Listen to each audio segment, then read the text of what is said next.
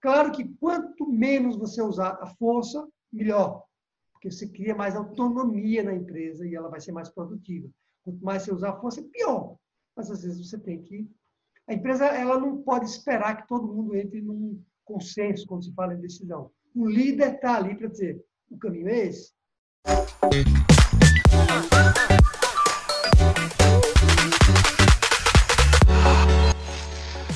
Para ter sucesso no seu negócio, você precisa resolver 11 fragilidades que atrapalham ou até impedem sua empresa de crescer.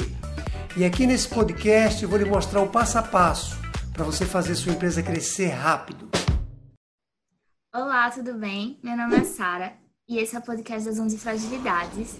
Hoje a gente vai falar sobre uma fragilidade muito importante, uma fragilidade que todo empresário é, tem interesse em descobrir mais sobre, porque ela é muito importante para qualquer pessoa que tem uma pequena e média empresa. Então, a gente vai. Eu estou aqui com o Tederaldo. E nosso objetivo aqui é fazer a empresa de vocês crescerem, crescer rápido e com solidez. E, então, não deixe de se inscrever, de comentar e dar seu like, tá bom? Então, é, nos podcasts passados, a gente falou sobre um pouco sobre a história do método das 11 fragilidades. Também falamos sobre a história de Tederaldo e a gente já comentou algumas outras fragilidades, como a fragilidade financeira e a fragilidade da venda. E hoje a gente vai falar sobre essa fragilidade, como eu falei para vocês, que é muito importante, que é a fragilidade do gestor. Então, é, tudo bem, Tederaldo? É, eu já vou fazer a primeira pergunta, é, que eu quero saber, assim, o que é que significa ter uma boa gestão na empresa? Já começou com uma pergunta difícil, então, né? Bom, a administração da empresa, ela envolve principalmente você reunir todas as partes que a empresa tem, porque a empresa você pode ver ela de uma maneira única, né, como se fosse um único bloco, mas o administrador ele precisa ver a empresa também como uma série de pedaços, partes, né? Não gosto de usar muito essa palavra pedaço, que parece que as coisas estão divididas mas como uma série de processos que precisam funcionar de maneira equilibrada e precisa fazer com que um processo ajude o, outro para que a empresa alcance seus objetivos. Quer dizer, quando você, só para dar um exemplo, né? quando você fala de um processo como vendas, você vai precisar que alguém que entregue as vendas que você fez, quer dizer, a área comercial da empresa, ela vai vender, mas alguém vai ter depois que entregar os produtos e serviços da empresa. E aí a gente está falando de outro pedaço da empresa que seria, vamos dizer, a parte de prestação de serviço de entrega. Né? Depois alguém vai ter que receber o que o cliente pagou e controlar isso do ponto de vista financeiro. E esse dinheiro que sobrou no caixa vai ser investido na empresa, numa área, num processo que a gente pode chamar de investimento, inovação. Quer dizer, quando você pergunta como é que se faz uma boa administração, se faz uma boa administração quando você consegue colocar essas partes para trabalharem em conjunto de maneira mais eficiente possível. O que é eficiente? Gastando o mínimo que você conseguir, sendo bastante é, preciso ali no, no, no, uso que você faz dos processos e atingindo o máximo de resultado. Então, quando eu alcanço isso, eu estou administrando a empresa adequadamente. Tem outros fatores, mas não me alongar muito nessa primeira parte da pergunta, é isso aí. Ficou claro? Legal. Ficou, ficou sim. É, e, e, quem deveria executar essa função administrativa? O próprio empresário? Ou ele pode contratar alguma pessoa é, que vai fazer essa parte de gestão de administração, algum funcionário dele? Então, quando você fala de uma pequena empresa, que é uma, né, uma pequena empresa, ela não tem muito recurso sobrando, normalmente não tem dinheiro suficiente para você sair contratando administradores. O próprio empresário é que tem que fazer esse papel ao mesmo tempo em que ele tem que se envolver com grande parte das atividades operacionais da empresa, ele tem a mão na massa, né? ele também tem que ser alguém capaz de administrar a empresa para que ela consiga crescer. Né? Lá na frente, ele pode até, sem, sem ele nunca abrir mão, eu sempre defendo esse ponto de vista, que você nunca deve abrir mão de, da administração do negócio como um todo, tem atividades que você não deveria nunca delegar para ninguém, mas lá na frente, quando a empresa for maior, ele pode até contratar um, alguns administradores para essas partes que eu falei da empresa. Mas eu acredito que num pequeno negócio, o empresário precisa ter essa, esse papel, essa qualidade de saber como administrar bem o negócio. É mais seguro ele, ele fazer isso. Se ele contrata vários administradores no futuro, né? Quando ele tiver um pouco maior, ele tem que gerir esses outros administradores, né? Ele seria o administrador superior, né? Assim. Exatamente, exatamente. Aí a gente já está falando, Sara, de uma média empresa. Uma pequena empresa. Nem isso precisa, vai... né? É, mesmo que, mesmo que precisa, às vezes, porque às vezes quando a gente responde precisa, significaria o empresário querer se envolver menos em, em algumas atividades operacionais. Ele bota um gestor para cuidar lá de um determinado departamento. Mas uma pequena empresa é difícil acontecer, é mais provável que o, que o grande administrador seja o pequeno empresário. Uma média empresa, quer dizer, uma empresa, vamos falar, acima de 50 funcionários, 100 funcionários, aí o administrador, o dono da empresa, ele vai ter que ser capaz de administrar os administradores, de gerenciar os uhum. administradores. Ele entra num segundo nível de administração, que é lidar com os gestores, percebe?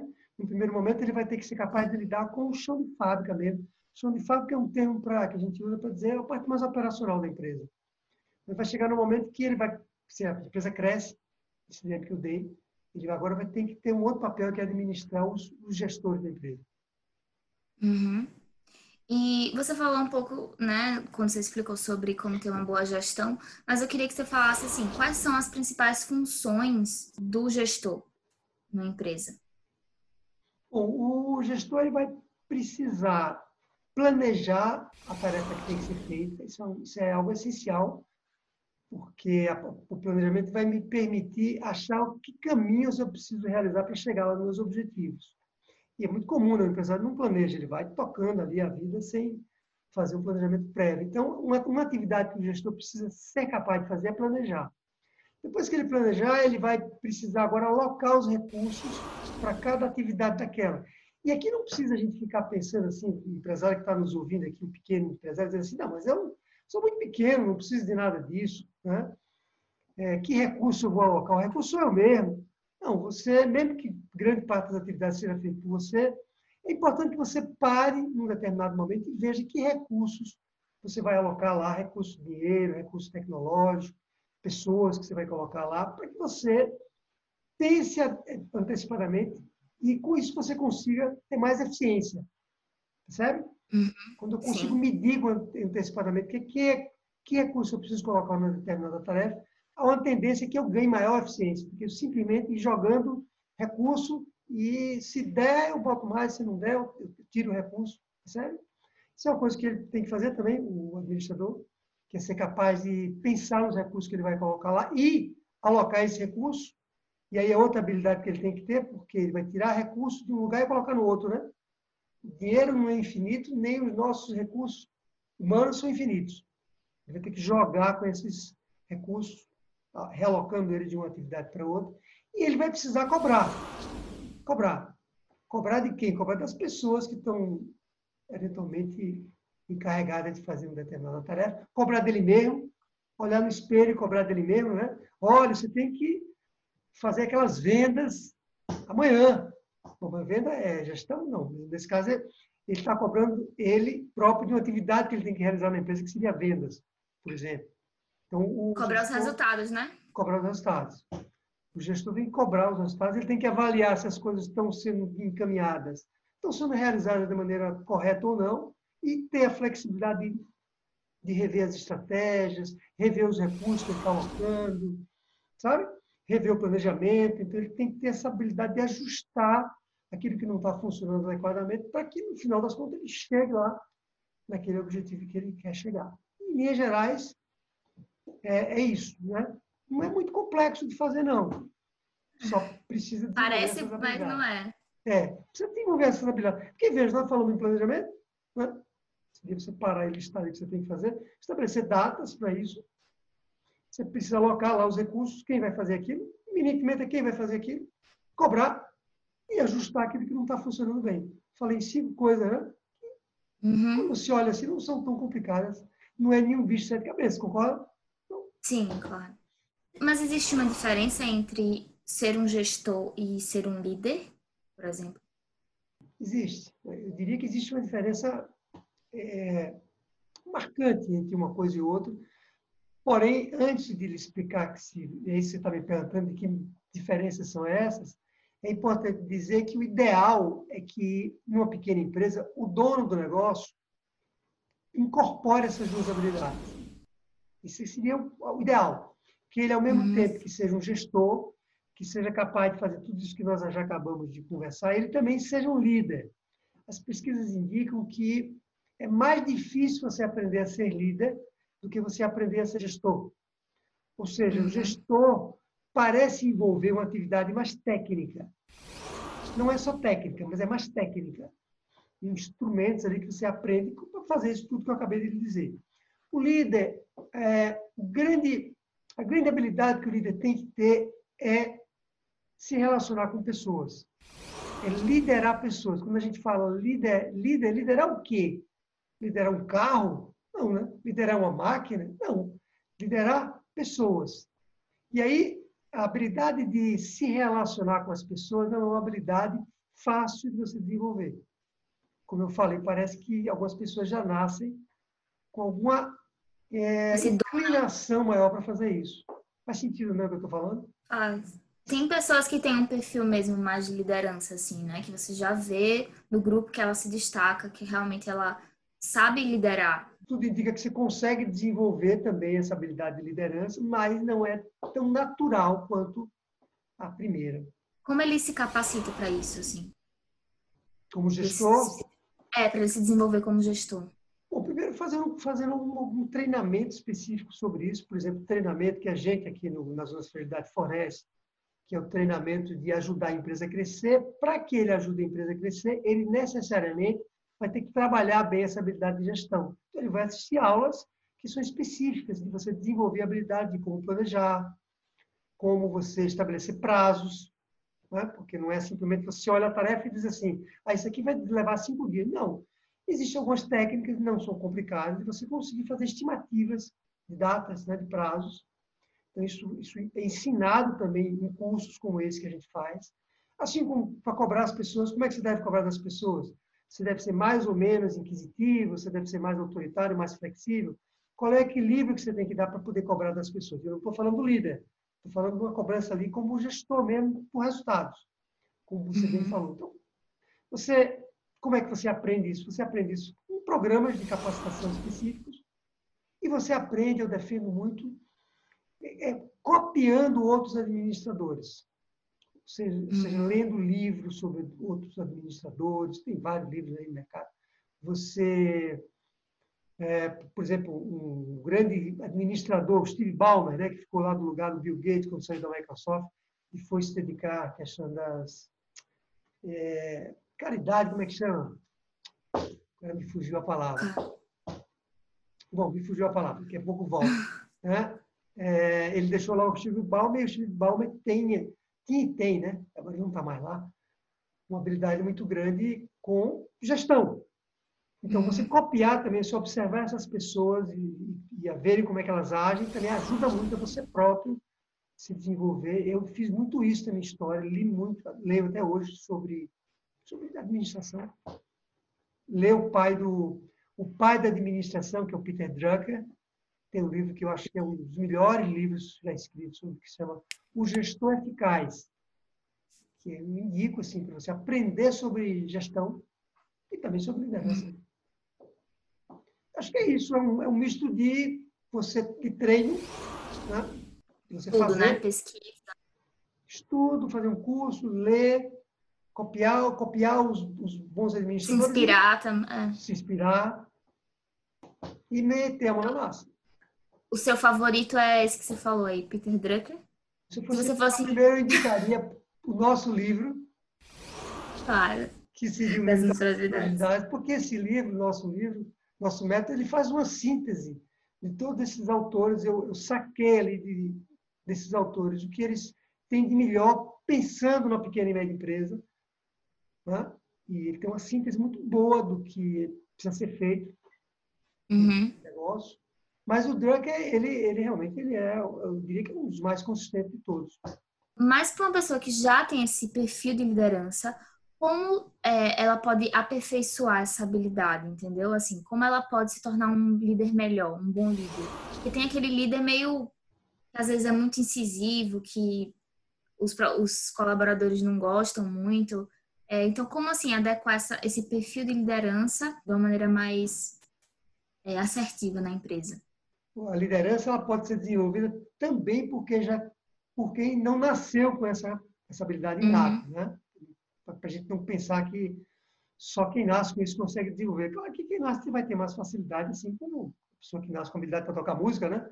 Para fazer um esporte, é, é algo semelhante. Eu diria que ah, o segredo de você desenvolver a liderança é você se aperfeiçoar em gestão de pessoas. Você estudar o comportamento humano das pessoas, como é que elas funcionam, como é que as pessoas são, como é que elas decidem, como é que elas é, se comportam no dia a dia, como é que elas agem dentro das organizações. Você tem um interesse muito grande por pessoas, não achar que a, uma pessoa é apenas um número, alguém que está lá na empresa, é apenas um recurso que está lá. Muitas vezes a gente, ah, vamos usar aquele recurso. Eu, inclusive, falei nessa nossa, né, nessa nossa conversa de hoje, eu usei muito a palavra recurso, me referindo às pessoas. Né? Essa não é a melhor uhum. maneira de você falar das pessoas. Você tem que falar das pessoas dizendo o nome delas, falando da pessoa mesmo. Então, eu acho que o líder, ele, na medida em que ele entende cada vez mais o comportamento humano, ele vai exercer uma liderança melhor. Na minha empresa de tecnologia, tinha uma pessoa que trabalhou comigo durante muitos anos, e ela tinha uma mulher chamada Roberta. E ela tinha um, tinha tem, né, que a gente nasce com isso, parece não muda, um gênio muito forte. Eu, eu brinco com ela que na minha história foi a pessoa que eu mais briguei na minha vida toda na, na minha empresa e mesmo que nós trabalhamos juntos na empresa anterior, porque ela não era de aceitar aquilo que ela não acreditava. Então, muitas vezes eu pedia para ela fazer uma determinada atividade, ela relutava e dizia não, que não concordava, e eu precisava convencê-la que o caminho era aquele. E aí eu dizia para ela que tinha dois caminhos nessa hora. Nessa hora eu estava sendo líder, né? Estava tentando ser líder. Eu dizia para ela que eu tinha dois caminhos, que eu ia, ia convencê-la por bem ou pelo mal. Ou seja, se eu não conseguisse ser capaz dela de convencer do que ela tinha que ser feito, do ponto de vista mais racional, né? mais democrática, ela precisava fazer, porque eu acreditava que aquilo tinha, era, era, era o caminho correto. Então, o líder ele precisa também saber ter esse equilíbrio de quando é que ele tem que bater na mesa, dizer o caminho é aquele, ou quando é que ele tem que conduzir as pessoas de forma mais espontânea. Ele tem que ter essa maestria, sabe? E eu me lembro que ela dizia assim para mim às vezes, é, legal, gostei. Ou ela dizia, vou fazer porque você está mandando. eu dizia, ok, faço, se não der certo, volte aqui para a gente conversar. Quer dizer, eu dava essa abertura também. O líder precisa dessa abertura. Claro que quanto menos você usar a força, melhor. Porque você cria mais autonomia na empresa e ela vai ser mais produtiva. Quanto mais você usar a força, pior. Mas às vezes você tem que. A empresa ela não pode esperar que todo mundo entre num consenso quando se fala em decisão. O líder está ali para dizer: o caminho é esse. E você se considera um bom líder, então? Ah, eu acho que uma das habilidades que eu, que eu me considero, que eu tenho, inclusive, porque era um feedback que eu recebia das pessoas com quem eu trabalhei, que eu tinha uma liderança. Até hoje, algumas pessoas. Tem um amigo nosso, o Tony, que inclusive Sim. ele gravou um vídeo e ele falou de cinco líderes da vida dele. Ele disse que me citou como líder, né? Eu fiquei lisonjeado, né? Fiquei orgulhoso disso. Então, eu, eu considero que, que na minha trajetória eu agradei algumas pessoas, porque é isso, né? O líder não agrada todo mundo, né? Como nós acabamos uhum. de falar. Mas eu diria que eu recebi feedbacks que eu tinha uma liderança mais. E engraçado que a gente Mas leva essa liderança pro resto da vida, né? Mas você acha que você nasceu com essa habilidade ou você foi desenvolvendo ao longo do percurso, assim? Boa pergunta, Sara. Eu, eu, diria que a nossa infância, a educação que a gente teve dos nossos pais, né? Por exemplo, eu tenho uma irmã. Eu diria que parece que a gente traz da infância, daquele meio que a gente foi criado, a gente ali desenvolve uma certa liderança mais natural. Quer dizer, se os nossos pais não foram, veja o que eu estou falando aqui, eu não tenho certeza absoluta, né? São hipóteses, Sim. o comportamento humano é muito complexo. Sessão de terapia, né? E olhe lá, viu? E olhe lá. Mas parece que se a gente foi criado num, lá, num meio, né? quando a gente era criança, com um pouco mais de autonomia, eu desenvolvo naturalmente uma liderança maior, porque eu tenho menos medo. O líder às vezes fica muito medo de machucar os outros, sabe? E fica com uhum. medo também de será que esse caminho. Você imagina, você está à frente de uma empresa, você diz assim: o caminho é esse. Será que é mesmo? Veja a insegurança que o próprio líder tem. O líder não pode ter insegurança. Ele tem que dizer: vamos por esse caminho aqui. Se não der certo, a gente conserta, vai por outro caminho. Então, eu diria para você que é, minha irmã ela tem também uma certa liderança ao jeito dela, né? mas eu já presenciei ela em alguns grupos assim mais difíceis, até na família mesmo, e ela exercia uma liderança impressionante, que me, me chamou a atenção. Então, parece que nós dois nascemos ali, nascemos não, né? volta a história da, da criação, parece que aquele ambiente ali, é, quando você é criado num ambiente muito repressor, tudo indica que você tenderá a ser um líder repressor. E o líder repressor não funciona. Não funciona. Que causa medo, né? Causa intriga também. Não é muito legal, né? Fica é. esse ambiente pesado na empresa. É. O próprio Hitler, né? Dizem que no início, quando ele estava formando ali os, os batalhões, os exércitos, os soldados, naquele momento ele exercia menos a força. Ele exercia muito mais a oratória a questão lá de que a Alemanha estava passando por fome, com fome, né? E ele usava aquilo como um gatilho para atrair as pessoas. Depois ele usou a força. Depois que ele teve generais, ele sim usava a força. O cara ia para pelotão de fuzilamento se não cumprisse as ordens. Mas no início não, ele precisava dessa liderança mais espontânea, senão ele não teria reunido aquele exército pela força, você entende? É, eu acho que existe uma diferença assim, entre ser líder e ser um ditador, né? É. Porque quando você é ditador, você não você não dá é, direito da, de, da outra pessoa também falar, né? Para ser um bom líder, acho que você precisa dessa comunicação, né? Uma comunicação. É, democrática. Mas você pode ser um líder pela força também, só que isso não dura. Isso ele tem um prazo determinado. As pessoas cansam. O ser humano ele uhum. não, não é, ele não passa muito tempo aprisionado. Ele precisa de liberdade. E aí tem uma hora que essa, essa, essa coisa vai quebrar, sabe? E agora fazendo uma outra pergunta, assim, existe um momento certo, um momento ideal para você começar a fazer essa gestão da empresa? Bom, aí tem uma, uma pegadinha nessa sua resposta bem perigosa, que é a seguinte, deixa eu explicar melhor essa história do momento. Porque o que, que acontece? Quando você constitui uma empresa, você uma empresa é muito pequena, pequena em todos os sentidos. Você, às vezes, tem um ou dois clientes só, muitas vezes você nem tem funcionário, tem um funcionário na empresa. Quer dizer, naquele, naquele, naquele tempo, naquele momento, você não precisa de muita gestão, né? porque a empresa é pequena demais. Né? A gestão ela vai aumentando a necessidade de gestão na medida em que aumentam a quantidade, aumenta a quantidade de pessoas, de funcionários que você tem, e que aumenta a quantidade de clientes, porque quando aumenta a quantidade de clientes, aumenta a demanda, aumenta a complexidade de você prestar o serviço, você atender o cliente. Assim como tem uma relação quase direta entre um e outro, não em todos os negócios, né? mas na maioria deles, assim como quando você aumenta a quantidade de clientes, você precisa aumentar também a quantidade de colaboradores e, e gerenciar os colaboradores. Gerenciar os colaboradores é a coisa que mais gasta tempo na empresa. O gestor gasta acima de 70% do tempo dele só com a administração das pessoas, fora as outras partes da empresa.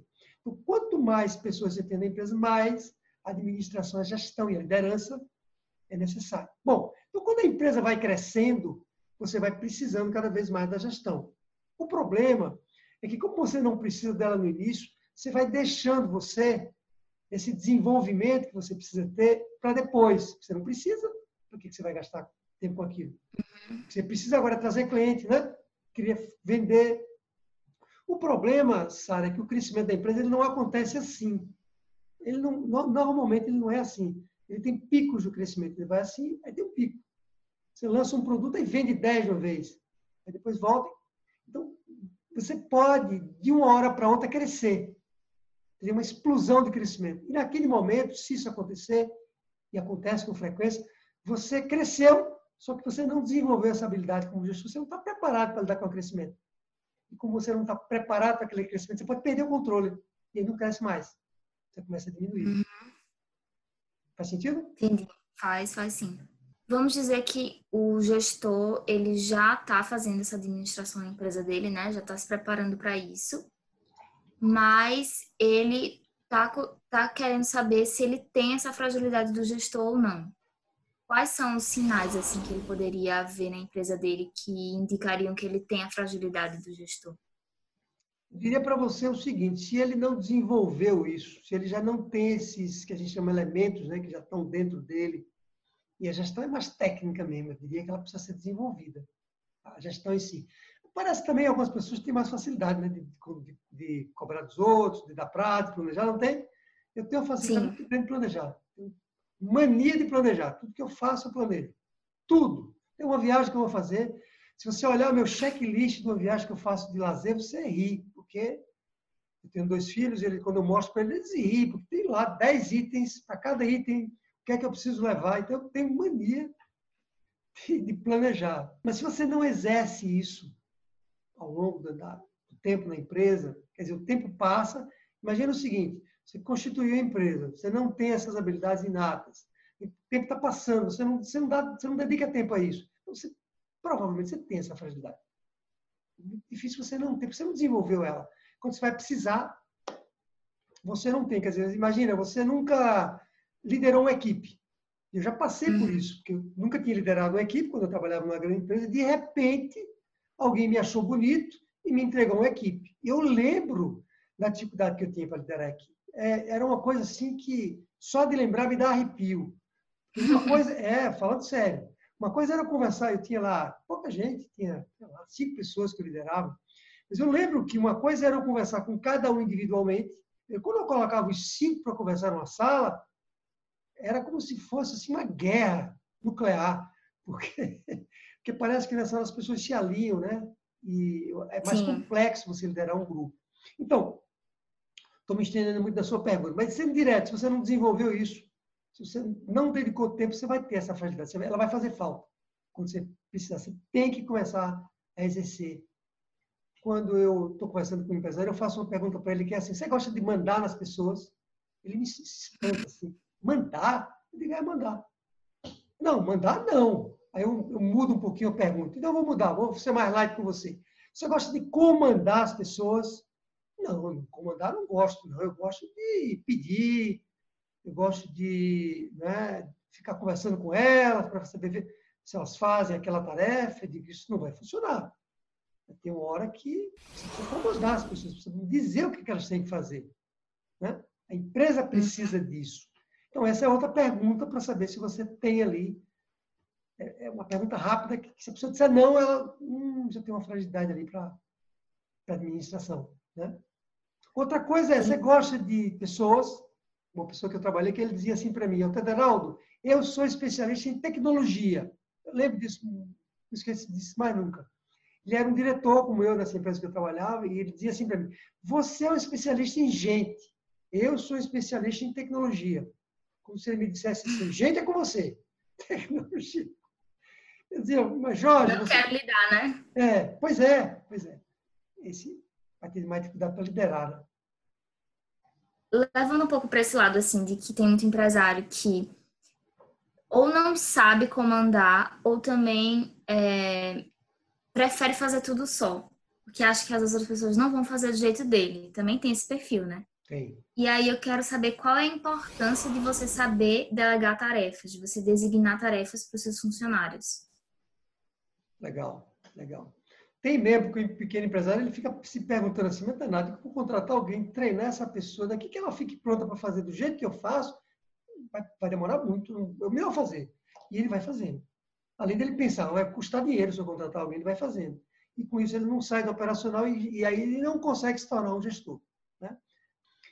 Eu, eu diria para você que a delegação é um dos maiores exercícios, talvez o maior de todos, de você se desenvolver como líder, como gestor. Porque agora não é você que faz, você precisa que outra pessoa faça no seu lugar. Você precisa, então, para que aquela pessoa faça no seu lugar, o que você tem que fazer? Você tem que primeiro selecionar uma pessoa que seja capaz de fazer aquilo que você faz. Segundo, você vai ter que ensinar isso para aquela pessoa. Terceiro, você vai ter que cobrar dela, saber se ela está fazendo ou não, avaliar o resultado dela. Segundo, terceiro, você vai ter que ajustar se o que ela está fazendo está dando certo ou não, né? Ou para passar para outra pessoa, ou para, sei lá, né? passar uma tarefa diferente. Ou seja, estamos falando de quê? De tudo que eu estou falando agora tem relação com administração. Então, Sim. o fato de você delegar é um exercício, além de ser um exercício grande de desprendimento.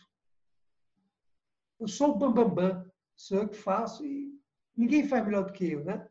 Quando eu passo para alguém, eu perco o controle do que eu faço para outra pessoa está fazendo.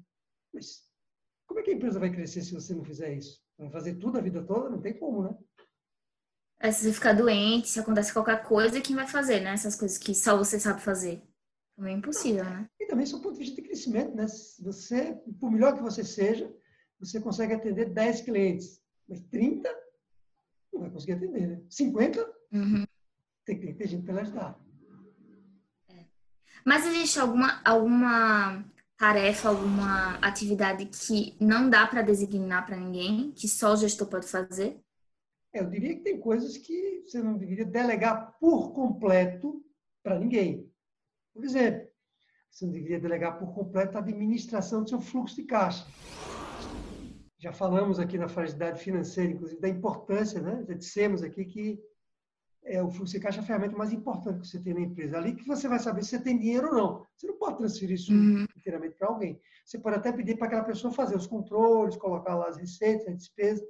Mas é você que tem que olhar aqui todos os dias para saber se você está com dinheiro sobrando ou vai faltar dinheiro. Né? Sim. Assim como você não deveria transferir para ninguém, delegar por completo, o que as vendas da empresa. Né?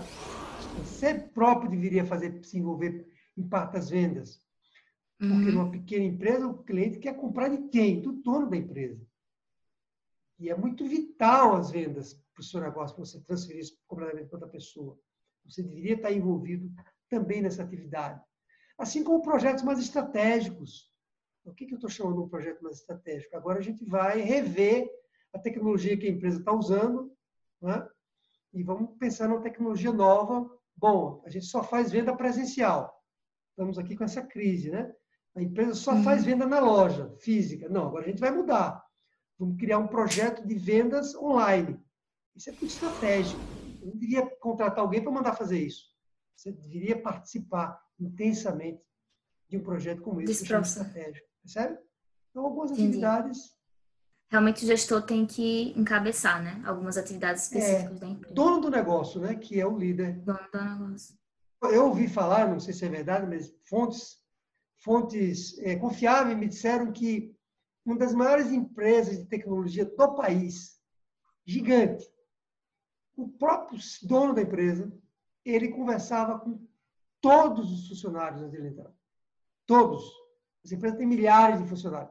É por isso que eu digo que eu não sei se é completamente verdade ou não. Porque a informação que eu tinha era até um estagiário, quando entrava, ele conversava com essa pessoa. Então, é, excesso de centralização, não sei, porque a gente está falando de pessoa, né? Uhum. Uma das maiores dificuldades que eu vejo na fragilidade do gestor é você conseguir equilibrar todas essas áreas da empresa, né? E aí eu queria saber, assim, se existe uma, uma dica para não deixar uma área de lado. Porque quando você está administrando uma empresa, tem vários setores que você precisa estar tá de olho. Então, é, geralmente acontece naquele em um momento, em certo momento você está focando, por exemplo, mais nas vendas. Mas aí como é que você faz isso sem deixar os outros os outros pontos da empresa de lado? Você precisa equilibrar as partes da empresa. Você não pode a empresa, eu gosto de comparar ela com o corpo humano, né? Quer dizer, você tem um coração, pulmão, rins, né? fígado, e se você vai fazer um Cooper, por exemplo, você vai correr na rua, você vai nadar, de bicicleta, sei lá, qual é o esporte que você faz? Agora nada. vai botar a culpa Mas na eu pandemia. Gosto... É, às vezes eu faço em casa um, um exercício assim, mas. Ah, de lutar também, é verdade? Eles me contaram, não sei se é. É, eu já fiz Muay Thai, eu gosto. Mas nunca mais pratiquei. Depois da pandemia, quem sabe? Ah, porque não pode. É, também, também treino aqui dois, Agora não, não pode. pode. nessa época. Pois é. Mas eu diria que, pegando esse exemplo do exercício, na hora que você está se exercitando, e a corrida é um exercício muito intenso, a luta também era muito intensa quando você está lutando com a pessoa ali, naquela hora você está com, muitas vezes, o coração com batimento muito alto e ele precisa, já que o coração está batendo alto, ele precisa de muito oxigênio, né? E o pulmão, então, tem que funcionar muito bem.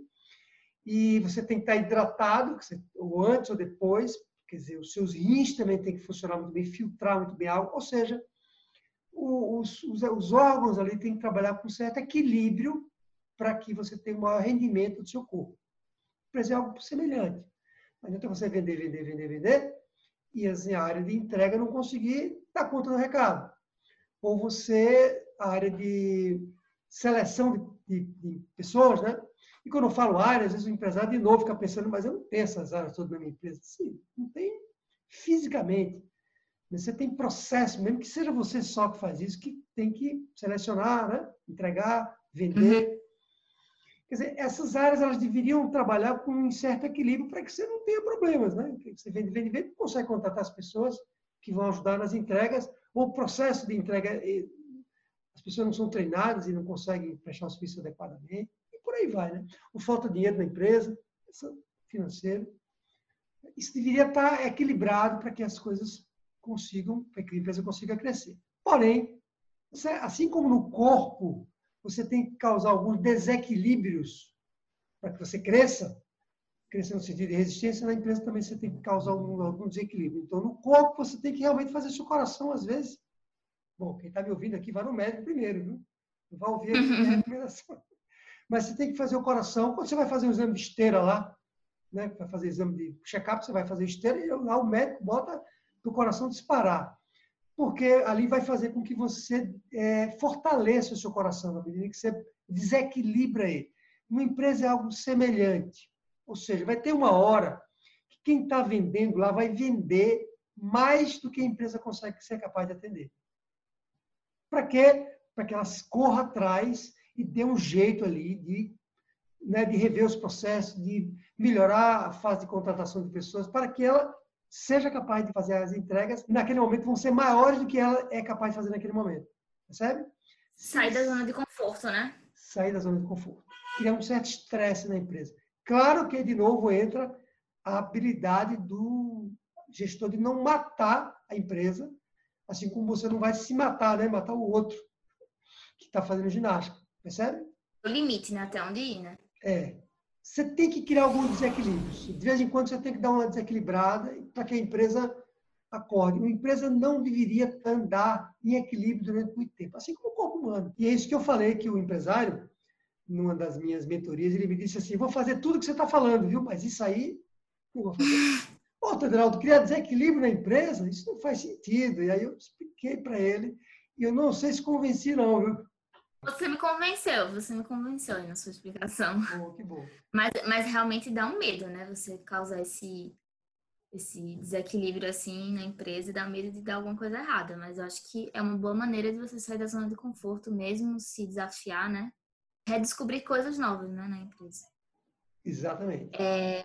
Se, se a pessoa que está vai vender, ela ficar com medo da capacidade de entrega do negócio, e, e esse é o dono da empresa que faz as duas coisas, ele, ele pode ter um problema muito grande ali de entrar dinheiro novo. Né?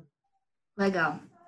É, ah, antes de fazer a próxima pergunta, não deixe de se inscrever, de comentar e deixar seu like, tá bom? Você está assistindo o vídeo e eu escutando aqui o podcast. Bom, a outra pergunta que eu tenho para fazer é sobre planejamento, né? Que você comentou que é uma das habilidades do gestor, é você saber planejar, você fazer planejamento na sua empresa. E eu queria saber, assim, suas dicas assim de como você traçar metas e objetivos na empresa. Legal. Bom, veja, eu sempre digo também que o pequeno empresário, por menor que ele seja, uma microempresa, ela devia fazer um planejamento estratégico. De novo, vão jogar pedra em mim aqui, dizer, não, planejamento estratégico é para empresa grande, não, não é para empresa grande. O planejamento estratégico para empresa grande é algo mais elaborado, mais extenso. Uma pequena empresa precisa também fazer um planejamento estratégico. Vamos esquecer essa palavra estratégico, Sara. Às vezes é uma palavra que a gente que tem um pequeno negócio ouve com um certo preconceito. Estratégico, isso é coisa para a empresa dele. Não, não é. Você tem que fazer um planejamento estratégico também. Estratégico é você conseguir enxergar a sua empresa de cima, porque tem uma parte operacional, né? Que é aquela parte que está lá no, por exemplo, na, na, na, envolvido com a produção do serviço que vai ser entregue para o cliente. Aí eu fabrico salgados. Alguém vai ter que fritar o salgado, fazer lá o salgado, bolo, sei lá o que for, né? Tem que preparar aquele produto. Nessa hora, eu estou falando da atividade mais operacional. Porém, quando eu digo assim, qual é o salgado que eu vou vender mais aqui nesse meu bairro? Qual é que salgado que eu consigo ter mais competitividade, que vai me dar mais dinheiro? Nessa hora, eu não estou olhando para o operacional, estou olhando para o estratégico. O que é uhum. estratégico uhum. para mim, no meu business, no meu negócio, para fazer minha empresa crescer? E aí, nessa hora, é isso que eu chamo planejar do ponto de vista estratégico. Planejar o operacional é, é importantíssimo também, mas o estratégico é mais importante ainda. Planejar o operacional é, bom, vou fritar a coxinha, né? O que é que eu tenho que fazer? Bom, não entendo de coxinha de galinha, não, mas tem que preparar a massa, comprar a galinha, tem que fazer, eu sei lá, e aí tem que fazer até a coxinha estar tá pronta. Tem planejamento operacional também, não tem? Passo a passo. Sim. Quanto tempo leva para fazer cada atividade dessa? Mas tem planejamento estratégico, é isso que eu acabei de dizer. Passo a passo para chegar lá. E aí, imagina três cenários que você faz. Esse é o segredo para você montar um planejamento. Onde você quer chegar, eu chamo uma visão do futuro. Bom, eu hoje faturo, só um exemplo, faturo 100 mil reais por ano, e agora eu vou querer, nesse ano que vem, eu vou querer chegar, e o que eu querer, né, é a capacidade também de chegar ao futuro, eu vou querer aumentar meu faturamento em 50%. Então, é a minha visão de futuro. Onde é que eu quero chegar? Ah, eu tenho três funcionários, vou querer cinco, eu, eu domino um determinado segmento de mercado, vou querer aumentar esse mercado, por aí vai. Planejar o futuro. Bom, agora eu olho onde é que eu estou. Então, eu quero chegar em 150 mil, eu só faturo 100 mil. Eu quero aumentar em 50 mil. Bom, então eu já agora sei o que eu chamo a minha visão atual. Que momento eu estou na minha, na minha vida, na minha carreira. E aí eu olho tudo, né? Pessoas, a minha, a minha, meu, desenvolvimento, é, minha preparação. Bom, é, eu já sei onde eu quero chegar, eu já sei onde é que eu estou. O que é que eu preciso fazer agora?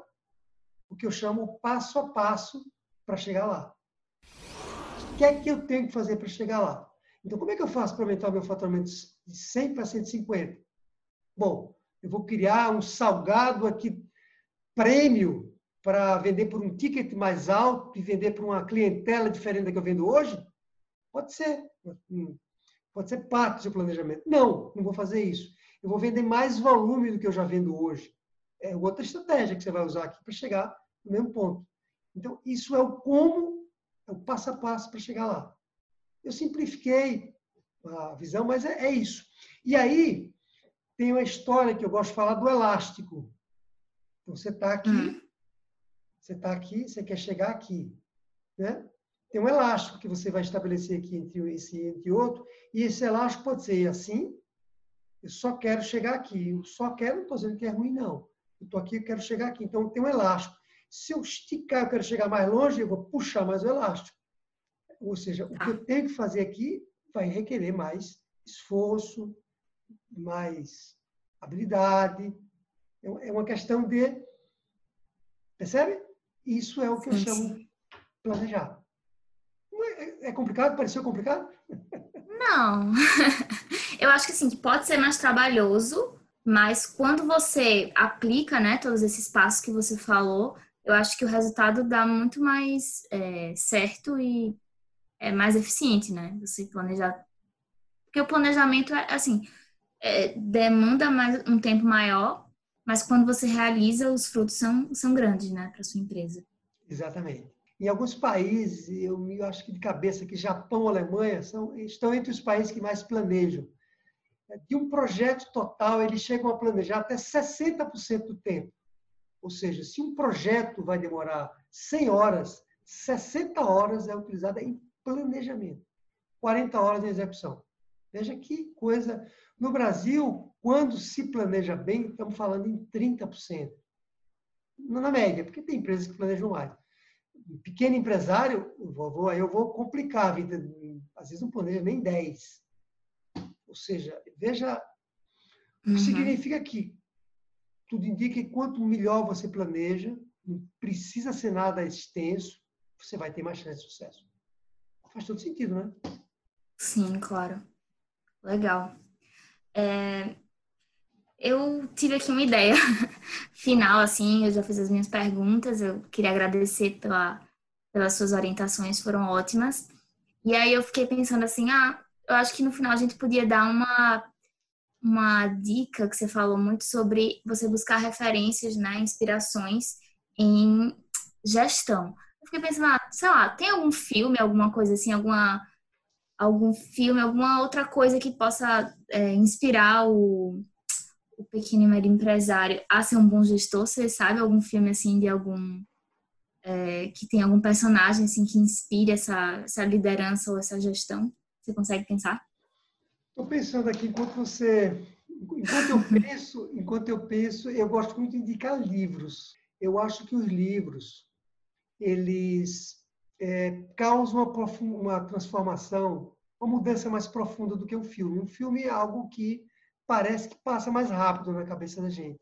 Se a gente está falando que, que o empresário precisa de uma transformação mais profunda, do ponto de vista de se tornar um líder, do ponto de vista de se tornar um gestor, ele, é, os livros são mais indicados. E quando eu digo um livro, eventualmente até você pode ouvir, né? O tal dos audio, audiobooks. É, por exemplo, livros como esse que eu acabei de falar, O Gestor Eficaz. A gente pode até deixar algumas indicações aqui embaixo. Um livro que eu gosto muito sobre gestão, que, porque é engraçado, tem livros que não parecem ser sobre gestão, mas são sobre Sim. gestão. Um livro que eu sou apaixonado, que chama-se Uma Única Coisa, que fala sobre foco. Ele é gestão pura, porque quanto mais você foca numa determinada atividade, melhor você vai ser o gestor. Quanto mais você faz menos coisa, mais você é específico e se especializa em alguma coisa, você vai fazer melhor e vai dar menos trabalho para gerenciar. Dizem que a primeira tá coisa que o, que o Steve Jobs fez quando ele voltou para a Apple foi isso, né? Eliminou lá 20 linhas de produtos que a Apple tinha e ficou com 5, 6, uma coisa assim. E aí, é, imagina, você, você administrar uma linha muito grande de produtos, é muito mais difícil, né? Bom, ah, um filme aí é do Steve Jobs, né? Eu nunca assisti, mas acho que tem, não tem? Um que fala sobre a história tem, dele? Tem, tem dois dele, tem dois. Tem um livro que eu, tem um livro, filme que eu gosto muito, talvez o, o filme que eu mais goste quando se fala em liderança, que uhum. é Gandhi, né? Hum. Não lembro agora de cabeça o nome do filme, não sei se é só Gandhi. Eu acho que é só Gandhi. Só Gandhi, né? Eu já vi esse filme várias vezes. Esse, esse filme é sobre Sobre liderança, eu acho que para mim é o melhor que eu assisti. Tem, uma, tem um momento em que ele se reúne e ele levanta e convence as pessoas de uma determinada ideia, que é uma coisa de arrepiar. Enquanto eu falava do livro, estava me lembrando da sua pergunta, que eu também já vi várias vezes, sobre, mais sobre gestão nesse caso. É, os dois, né? Difícil me separar. Que é o Zuckerberg, como é que chama aquele? Rede social, é? Rede social, rede social. É ótimo esse filme. É. Na hora que entra aquele cara lá, como é o nome dele? cara que chama ele para um, um, jantar e paga a conta. Aquele cara que um divisor de águas quando ele entra na empresa. Qual é daquele cara? Ah, lembro não. Faz tempo que ele, ele ali exerce uma liderança enorme no business. No próprio Zuckerberg. Ele conquista o Zuckerberg. Você lembra do filme? Lembro mais ou menos, assim, porque faz tempo que eu assisti. Então ele faz, ele tem um jantar que ele convida o Zuckerberg, ele não conhecia ele, ele ainda, e aí, nesse. Não consigo lembrar do nome do cara. E aí, ele traz o Zuckerberg para esse jantar, ele encanta o Zuckerberg de um jeito que, dali para frente, ele resolve seguir e por, e por conta dele que ele consegue lá os primeiros. Até o, quem investe na empresa pela primeira vez é o Peter Thiel, né, que é o maior investidor do Vale do Silício. Isso não é hoje, mas era um dos maiores. Ele que coloca lá, acho que meio milhão de dólares na ocasião. Cabeça aqui, 500 mil dólares. Por conta desse cara é, então, para mim, aquele é um exercício, um exemplo de liderança e de gestão também, né? Porque ele consegue ir administrando a empresa como um todo. O Zuckerberg era um cara mais de meter a mão na massa. Uhum. Um gênio né, do do business, né? Depois ele vai se desenvolvendo mais como, como gestor, né? O que mais? Eu acho que esses dois são... Ele pegou de surpresa ali, não foi bom porque... Mas foi ótimo, eu gostei das, orienta... das dicas de filmes e dos livros também. É. Legal. Obrigada, então, Ataderaldo. Foi ótimo. É... Então, foi esse o podcast das 11 Fragilidades. Não deixe de se inscrever, de comentar, deixar seu like. E a gente se vê no próximo episódio. Tchau. Joia. Tchau, tchau. Obrigado.